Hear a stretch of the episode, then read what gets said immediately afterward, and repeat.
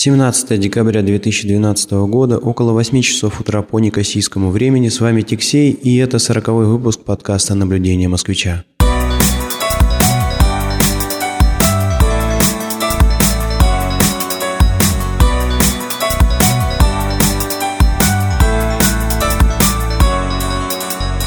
Пользуясь тем, что пришел на работу сегодня немножко пораньше, решил набубнить вот этот вот выпуск. Но так как времени у меня всего около получаса, думаю, что он не будет особенно длинным. Хотя, если честно, я никогда не накладывал каких-то ограничений по временным рамкам на свой подкаст. Кстати говоря, если вы хотите, чтобы этот подкаст был длиннее или наоборот короче, вы можете всегда оставить комментарии в блоге этого подкаста по адресу www.tixey.ru, ну или на подкаст-терминалах arpod.ru и podfm.ru, куда ретранслируется этот подкаст. Ну ладно, а, начнем с тем, да, но прежде чем перейти к темам, я бы хотел сказать, что, конечно, в Никосии стало очень и очень холодно. То есть вот сегодня утром на градуснике было 9 градусов выше нуля, ну и при высокой влажности на Кипре эти 9 градусов здесь воспринимаются совсем не так, как, допустим, те же минус 20 в Москве. Очень зябко, промозгло, пробирает просто до костей. И, ну, в общем, я бы согласился на снег и минус 20, чем вот эти вот 9 градусов здесь, а, в Средиземноморье.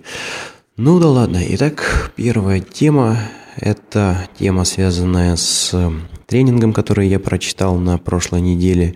Это был тренинг по одному из продуктов а, компании Аби, в которой я работаю. И это не был тренинг для совсем уже таких а, начинающих людей. Это наши партнеры, которые ввязываются сейчас в достаточно сложный процесс, а, проект по автоматизации захвата данных из инвойсов, бумажных, бумажных счетов, которые выставляют там другие компании. А, и, значит, э, зная, что мы сделали несколько таких проектов, они попросили вот, значит, нас подойти, немножко их потренировать, обменяться опытом, подсказать какие-то ходы, решения, указать подводные камни, на которые можно напороться. Ну и рассказывая об одном из таких подводных, как мне казалось, камней, а, я студентам подбросил задачку, над которой я бился достаточно долго. То есть около трех дней я придумывал, как э, отличить один инвойс от другой. Все дело в том, что там э, оба инвойса были выставлены ну, разными компаниями, но обе компании принадлежат одному холдингу, и, естественно, бухгалтерская система используется одна и та же, и шаблон инвойса практически один и тот же, чуть-чуть у них различаются логотипы. Поэтому Достаточно сложно объяснить программе, как отличить один инвойс от другого, ну, как мне, по крайней мере, казалось. Но все-таки, значит, подумав пару дней, я сгенерил решение, достаточно надежно работающее, и ходил очень и очень гордый собой, как здорово я придумал, что вот э, можно э, вот все-таки эти, как, как, какое классное решение я придумал. А, и в качестве, в качестве а, практического задания вот эту задачку с развлечением двух инвойсов я подкинул своим студентам. Ну и был удивлен, когда а, девчонка одна, которая участвовала в тренинге, нашла нашла решение, причем решение такое простое, оно лежало на поверхности, о котором я даже вовсе и не подумал. И, честно скажу, я я был просто удивлен. Но как же я вот такую лежащую на поверхности вещь не заметил? Конечно, а, должен сказать, что решение, которое я предложил, оно в итоге оказалось более надежным, но, может быть, это связано с тем, что я просто его дольше так сказать, вылизывал, нежели вот та идея, которую предложила эта девчонка. То есть, э, ну, что могу сказать, всегда полезен свежий взгляд, э, и э, иногда свежий взгляд может действительно а, привести к очень интересным результатам. Ну вот как в данном случае, то есть было предложено решение на порядок более простое в реализации, нежели мое. Насчет надежности этого решения, ну, не знаю, я его, скорее всего, опробую, и если окажется, что оно действительно не только а, просто, но и надежно работает, то ну что, буду использовать. Вот, вот такой вот интересный опыт у меня состоялся. Далее я в своем предыдущем одном из предыдущих выпусков рассказывал, что мы здесь в специальных э, автоматах покупаем, покупаем питьевую воду. Ну, фактически это напоминает, как э, а, на даче, если у вас была дача. Ну вот у меня было э, так, что не было у нас воды, не было водопровода, и за водой на даче приходилось на велике ездить с канистрой значит, на водокачку и набирать эту канистру, привозить. Там дальше вот эту воду использовали, чтобы чай пить, там еще что-то готовить. Ну, здесь э, на Кипре ситуация такая, что, ну, конечно же, у нас везде есть э, водопровод, и эту воду а, можно использовать для, не знаю, для чая, для готовки.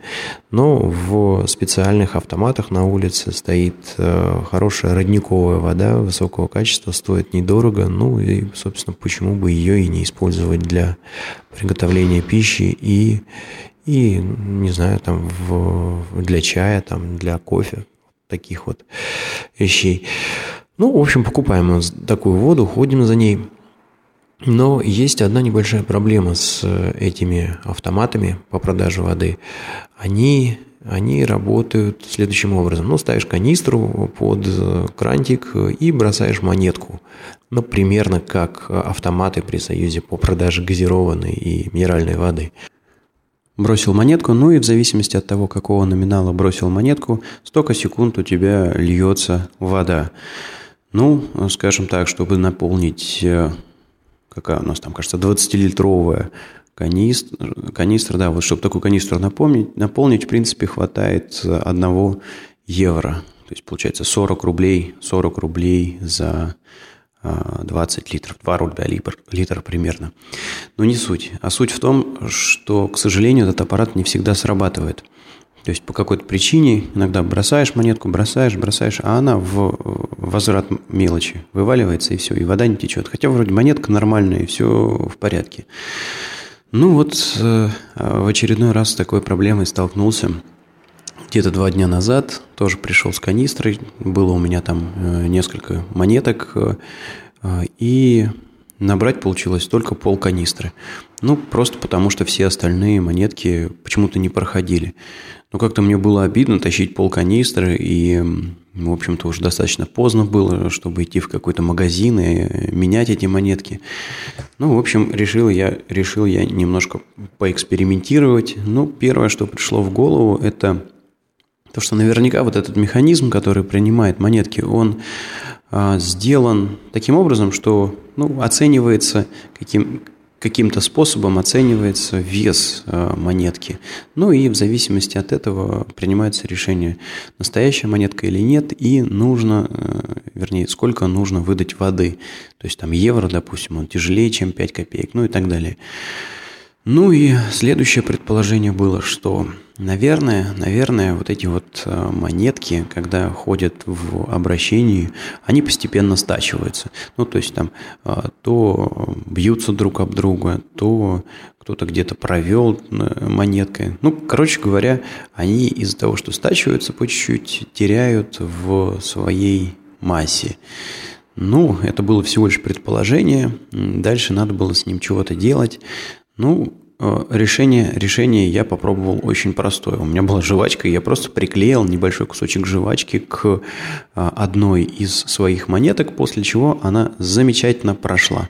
То есть, наверное, наверное, действительно эти аппараты устроены именно так, именно э, значит, оценивают вес каждой из монеток и моя монетка в конкретном данном случае действительно поистерлась. Но вот такой вот интересный лайфхак. Наверное, следующий шаг – это наклеить жвачки на какую-нибудь э, монетку так, чтобы, допустим, из 20 центов она превратилась в 1 евро. Но я, конечно, наклеить до такого э, уже не стал. Я там набрал ровно на свой евро и радостный пошел домой. В предыдущем выпуске подкаста, если вы помните, я очень сильно радовался насчет того, что наконец-то снова возобновляю свои э, хоккейные, хоккейные тренировки и Э, ну, в общем, я съездил на хоккей в понедельник, прошлый понедельник, и очень, на удивление, неплохо поиграл в хоккей.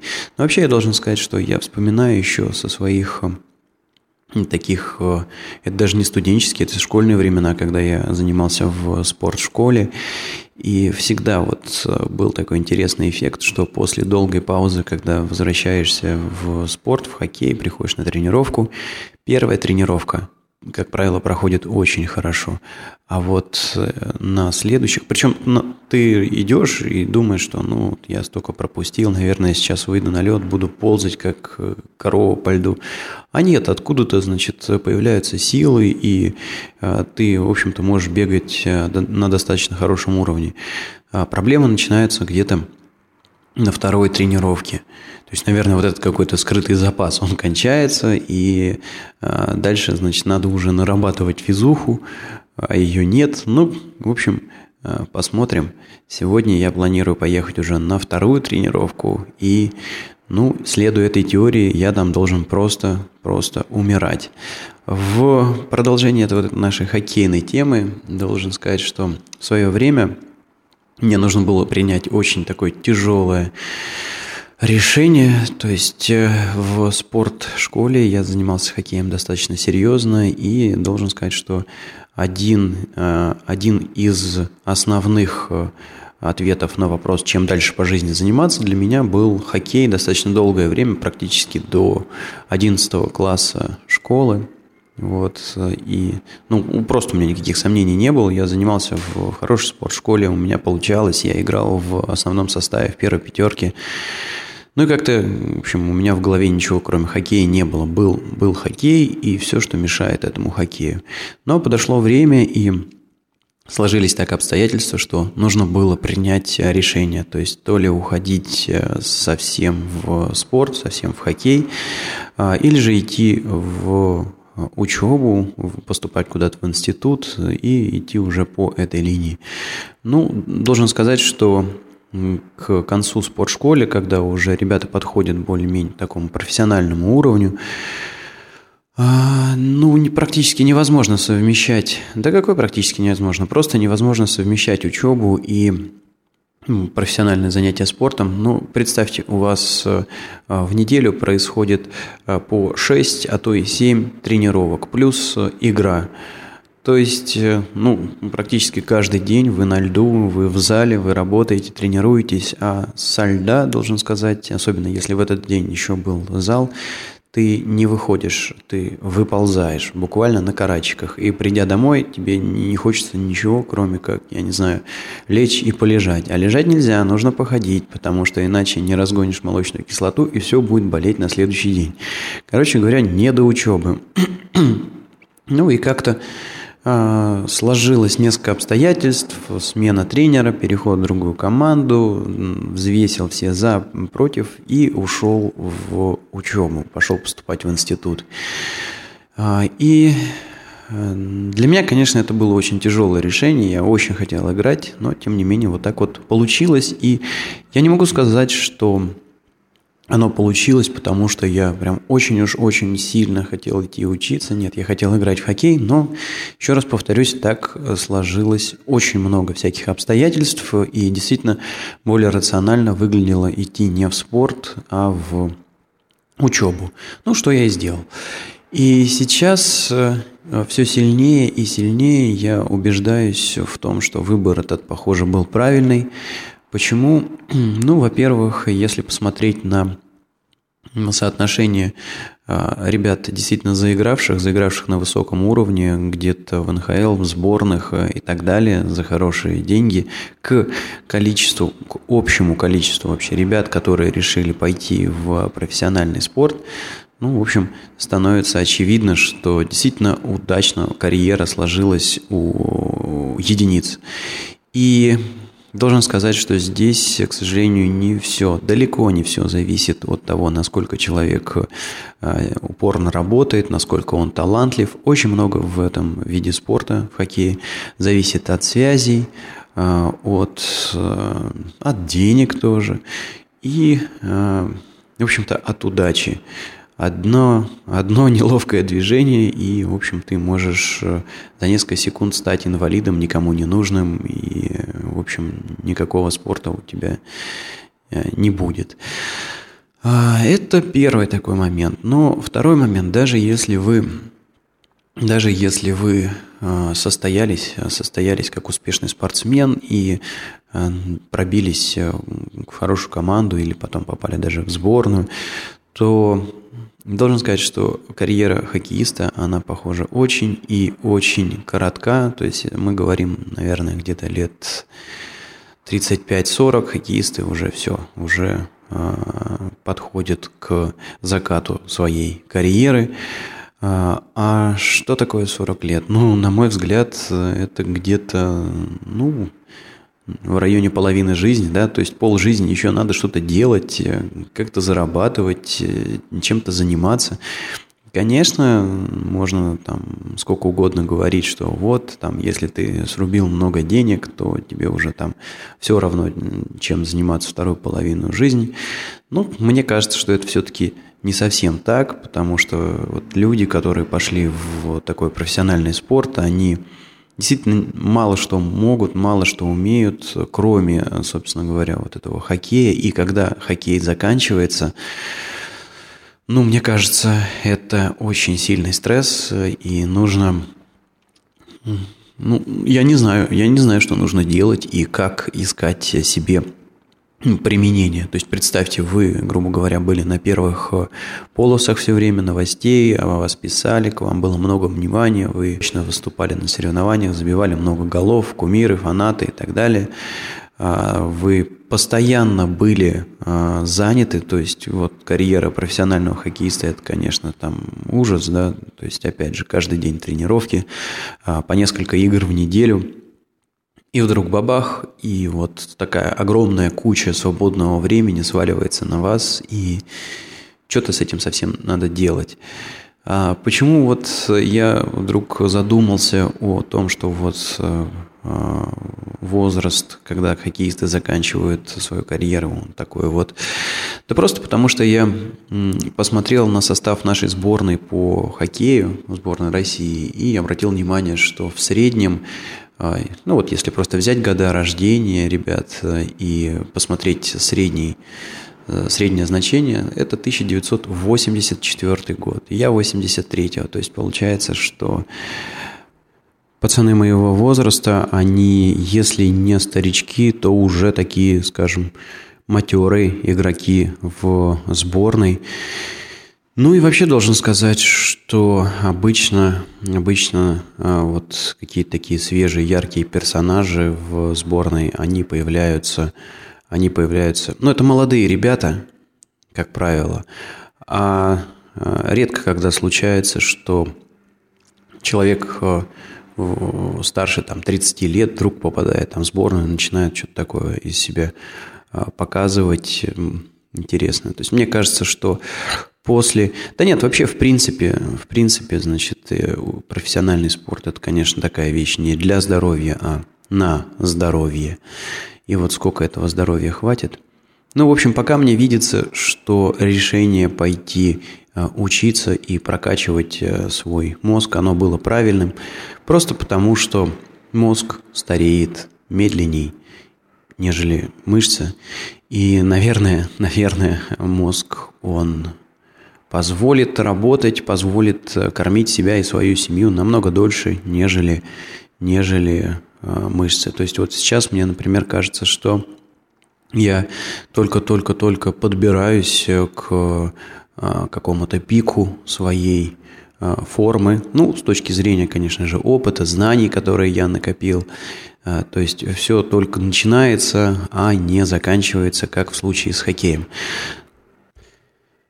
Но, конечно, рассуждать можно сколько угодно, и можно найти 150 тысяч миллионов всяких аргументов, а, что вот я поступил правильно, что пошел не в спорт, а в учебу.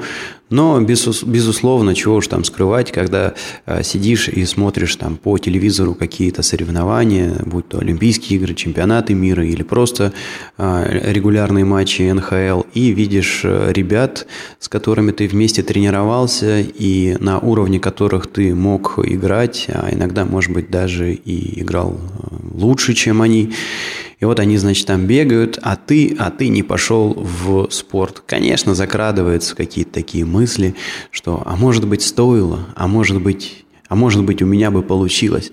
Ну что уж, ну вот, получилось, как получилось, и слава богу. Ладно, буду переходить, э, пожалуй, к последней теме сегодняшнего выпуска. И тема эта посвящена очередной книжке, которую я скачал с audible.com и с удовольствием, должен сказать, сейчас слушаю. Напомню, что audible.com – это такой замечательный сервис, на котором а, доступно огромное количество аудиокниг, очень много интересной фантастики и детективов, э, ну, есть и бизнес-книги, но э, должен вас предупредить, что книжки эти на английском языке. Периодически в своем подкасте я э, даю какие-то такие небольшие обзоры, ну или просто делюсь впечатлениями от прослушивания э, какой-то э, из книжек. И вот очередная такая книжка называется Killing Decision. А, очень интересная такая фантастика, причем очень-очень быстро развиваются события, затягивает, то есть слушаешь буквально в захлеб. А, это одна из нечастых книжек, которую я не заставляю себя слушать, а просто, то есть вот э, я ее воткнул в плеер и, в общем, э, воткнул наушники и хожу, слушаю везде. То есть там, когда готовишь, когда что-то дома делаешь, когда по работе какие-то рутинные задачи выполняешь. То есть непрерывно хочется слушать, чтобы узнать, что там было дальше и дальше. Ну, в общем, затягивает. А в чем а, суть? Достаточно интересная идея. Речь идет о том, что а, были изобретены такие полуавтоматические а, дроны, а, которые, значит, вот, ну, вроде как это государственная какая-то разработка, которая летают и наблюдает за людьми и пытаются делать какие-то выводы о том, что и какие действия угрожают, а какие не угрожают ну, безопасности, безопасности тех людей, в чьих интересах, собственно говоря, эти дроны болтаются. И а, один из таких э, самых интересных вопросов, которые поднимаются в этой книжке, это э, он связан с тем, что вот этих дронов их наделали огромное количество, настолько их много, что в принципе человек, человечество не в состоянии самостоятельно контролировать, что там каждый из этих дронов э, делает. Ну, конечно, можно там выборочно подключиться к одному, к другому, взять даже над ним полный контроль, но их очень много. И когда человек не подключается к такому дрону, он ведет себя в абсолютно автономном режиме. Ну и вот соль этой книжки заключается а, в том, что а, на каком-то этапе этим дронам дают э, право самостоятельно принимать э, решения по поводу убийства э, опасного с точки зрения этого дрона человека. Ну и что из этого получилось. Очень интересно, и в частности там закидывается такая, ну, по-моему, классная идея, связанная с тем, что вообще, в принципе, такие дроны могут привести к тому, что государство в том виде, э, в котором мы к нему привыкли, сейчас оно может стать просто ненужным. Ну, если вам интересно, ссылочка в шоу-нотах. Не буду портить э, вам впечатление от слушания этой книжки. Качайте и э, слушайте сами. Ну ладно, на этом я думаю, что буду заканчивать сегодняшний выпуск. Да, может быть, получилось э, не слишком много, но с другой стороны, лучше хоть немножко, но каждую неделю, чем большие пропуски между записями.